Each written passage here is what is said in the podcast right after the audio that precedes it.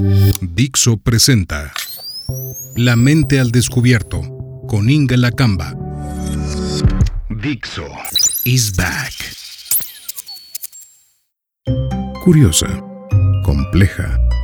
Así es la mente. Bienvenidos a La mente al descubierto con Inga Lacamba. Te invito a este nuevo episodio de La mente al descubierto para hablar de esos momentos en la vida en que la gente se nos desaparece así, nomás. Ghosting es la otra manera en la que podría titularse este episodio. Es una palabra que fue acuñada por ahí del año 2000 para este fenómeno que es de alguien que desaparece, así, sin más, de una relación o una relación que está por empezar, pero se anunciaba como muy fuerte, y deja de contestar mensajes y llamadas. Buzón de voz. La llamada se cobrará al terminar los tonos siguientes. Vale aclarar que esto sí se utiliza muchísimo para las relaciones amorosas, pero Hoy te voy a contar un poquito más. Lo primero que quiero que hagas es imagina lo que es llamar y no recibir respuesta. Un silencio absoluto.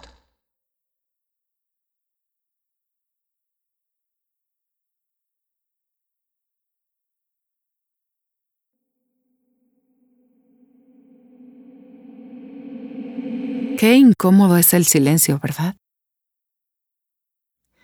Ahora imagínate que este se prolonga indefinidamente y no sabes de alguien que te interesa saber.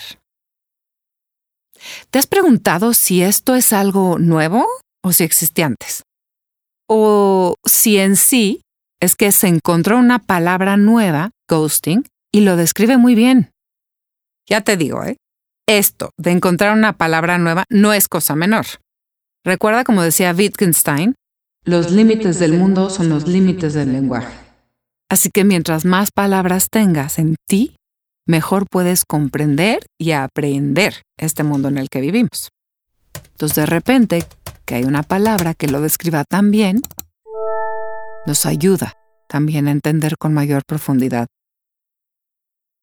te preguntarás qué tan grave es este tema para que estés escuchando este podcast. Pero grave en el sentido de qué tan extendido se encuentra. Por supuesto que si a ti te pasó, pensarás que es un problema súper actual y que sucede uy todo el tiempo. Y que ya sabes de varias personas a las que les ha sucedido. si no te ha pasado, porque sí, si hay personas a las que no les ha pasado, pensarás que las personas son súper exageradas y que no, no es tan así.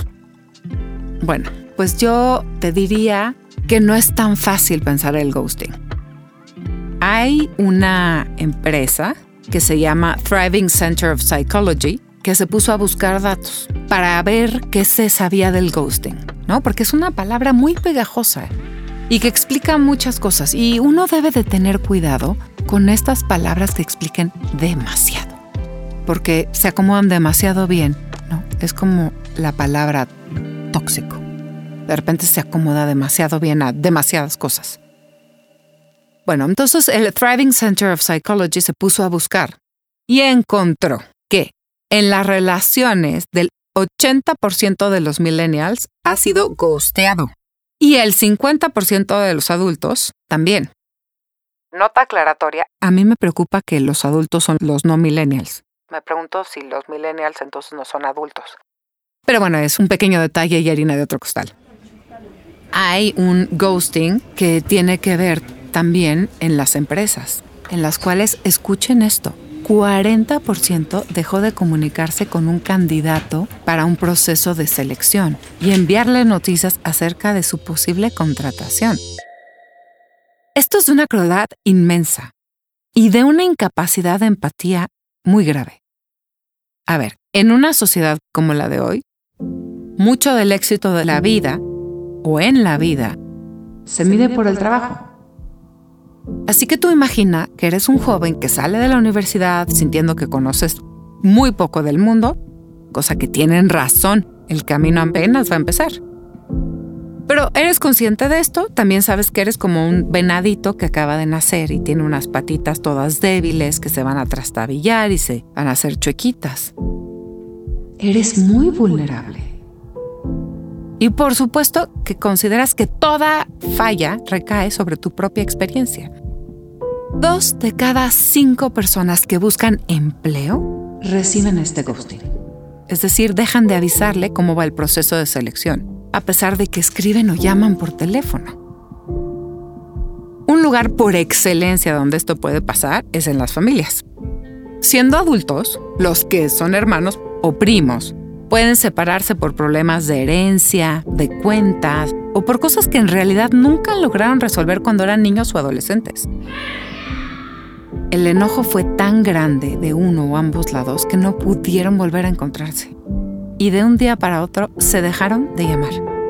Cortaron lazos no solo con esa persona, sino con el resto de ese lado de la familia. Ustedes no me ven, pero cuando dije ese lado de la familia lo puse entre comillas porque en realidad, ¿qué es eso de un lado de la familia? Porque queriendo no hacen equipos, alianzas, intereses no hablados. Luego se preguntan por qué estamos en guerra, ¿verdad? Los psicoterapeutas conocemos desde hace tiempo atrás el fenómeno de no mostrarse más. Algunos pacientes interrumpen sus procesos terapéuticos solo desapareciendo. Ya no van más. En este caso, también es una pérdida bien grande para ellos, porque poder averiguar qué es lo que los llevó a terminar les comunicaría a ellos mismos muchísimo acerca de lo que les pasa en la vida en general. Pero sucede también que a veces terminan porque en el fondo temen averiguar o asumir qué les pasa. Como terapeuta, pues se va adquiriendo callo en cuanto entiendes que es una manera de hacer un corte con algo que fue insoportable para el paciente y que no pudo estar elaborado en el vínculo terapéutico. Requieres mucha experiencia y mucha supervisión, pero la mayoría de las personas no cuenta con estos recursos y por tanto sufrir ghosting es profundamente doloroso. ¿Esto será tan nuevo en las parejas? Pues si hacemos un poquito de historia, podemos decir que esto de desaparecer así nomás se escuchaba con una expresión como se fue por cigarros y nunca volvió. Y no es tan nuevo. Por lo menos coloquial en muchas partes de Latinoamérica en la que un hombre de familia, en realidad sí se pensaba en el hombre de familia, un día desaparece sin dejar rastro y no se sabe jamás de nuevo de él, pero se presume que está vivo. Pero tampoco creo que sea tan nuevo. Pienso en realidad que tardamos mucho en evolucionar como especie y como pensamiento. Así que no dejo de pensar que seguro algo así sucedería antes.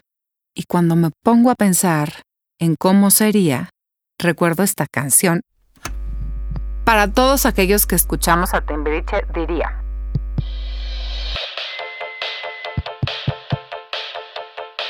Se me ha olvidado ya cómo estuvo Demasiado largo tu silencio. Eh, cuando escuchas esto te das cuenta que el dejó de llamar o el dejó de contestar sí ha existido desde hace mucho tiempo. Lo que pasa es que hay un fenómeno acrecentado por algo que ahora es natural, pero no lo es. Se trata del uso de celulares como herramienta, pero ya no solo como herramienta de comunicación, sino como manera de mantenerse en contacto. Es decir, la hiperconexión que vivimos y que sabemos que podemos tener hace más evidente que desaparecer así sin más sea una agresión más violenta. Y el no decir nada es la incapacidad de decir que hay algo que se va a dejar atrás. Esto duele. ¿Y sabes por qué duele tanto? Porque despierta una emoción básica que en inglés se llama panic grief, otra vez de Panksepp. Y esta emoción no es solo del ser humano, es muy común a todos los mamíferos. es la que se despierta cuando un cachorrito está sin sus papás, en especial su madre. Es la sensación de abandono y que genera también una sensación de soledad insoportable y de estar solo en un mundo donde no hay nadie más. Imagina los aullidos de este pequeño mamífero llamando a sus padres, pero tampoco puede llamarlos tanto, porque si un depredador lo escucha, se lo va a comer.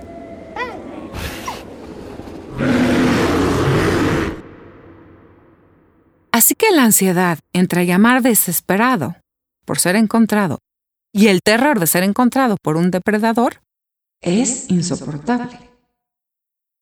¿Puedes imaginar esta emoción tan sobrecogedora? Bueno, pues esa es la que despierta el ghosting en el otro. Así que, si te has encontrado en una situación de querer terminar, despedirte o no realizar una conexión, piensa en esto y pon en medio unas sencillas letras. Puede ser solamente una palabra de cinco letras y con acento. Adiós.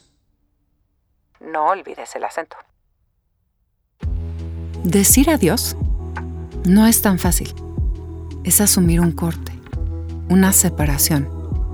Es saber que una despedida no deja espacios abiertos para fingir que no pasó nada. Es hacer un duelo.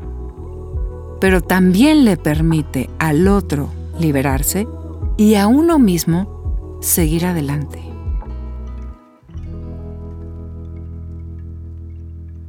Te pregunto, ¿cuántas veces te ha costado decir adiós? ¿Has podido hacerlo? ¿Tienes algún adiós pendiente?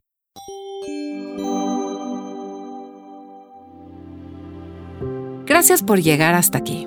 Si quieres conocer más, visita mi página www.ingelapsi.com. Mis cuentas de Twitter, Instagram y TikTok, arroba Ingelapsi. Necesitamos espacios para sanar juntos, para saber que esas cosas que nos duelen pueden pasarnos a muchas personas y también de entender por qué nos duelen. Y curiosamente, eso hace que duela un poquito menos. Te pido que compartas este podcast con dos o tres personas con las que quieras pensar o atravesar estos momentos difíciles. Te espero en el próximo episodio de La mente al descubierto la semana que viene.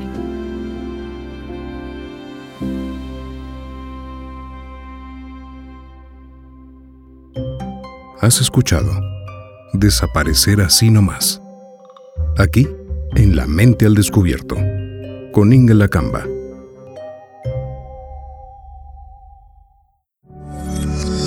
Dixo is back.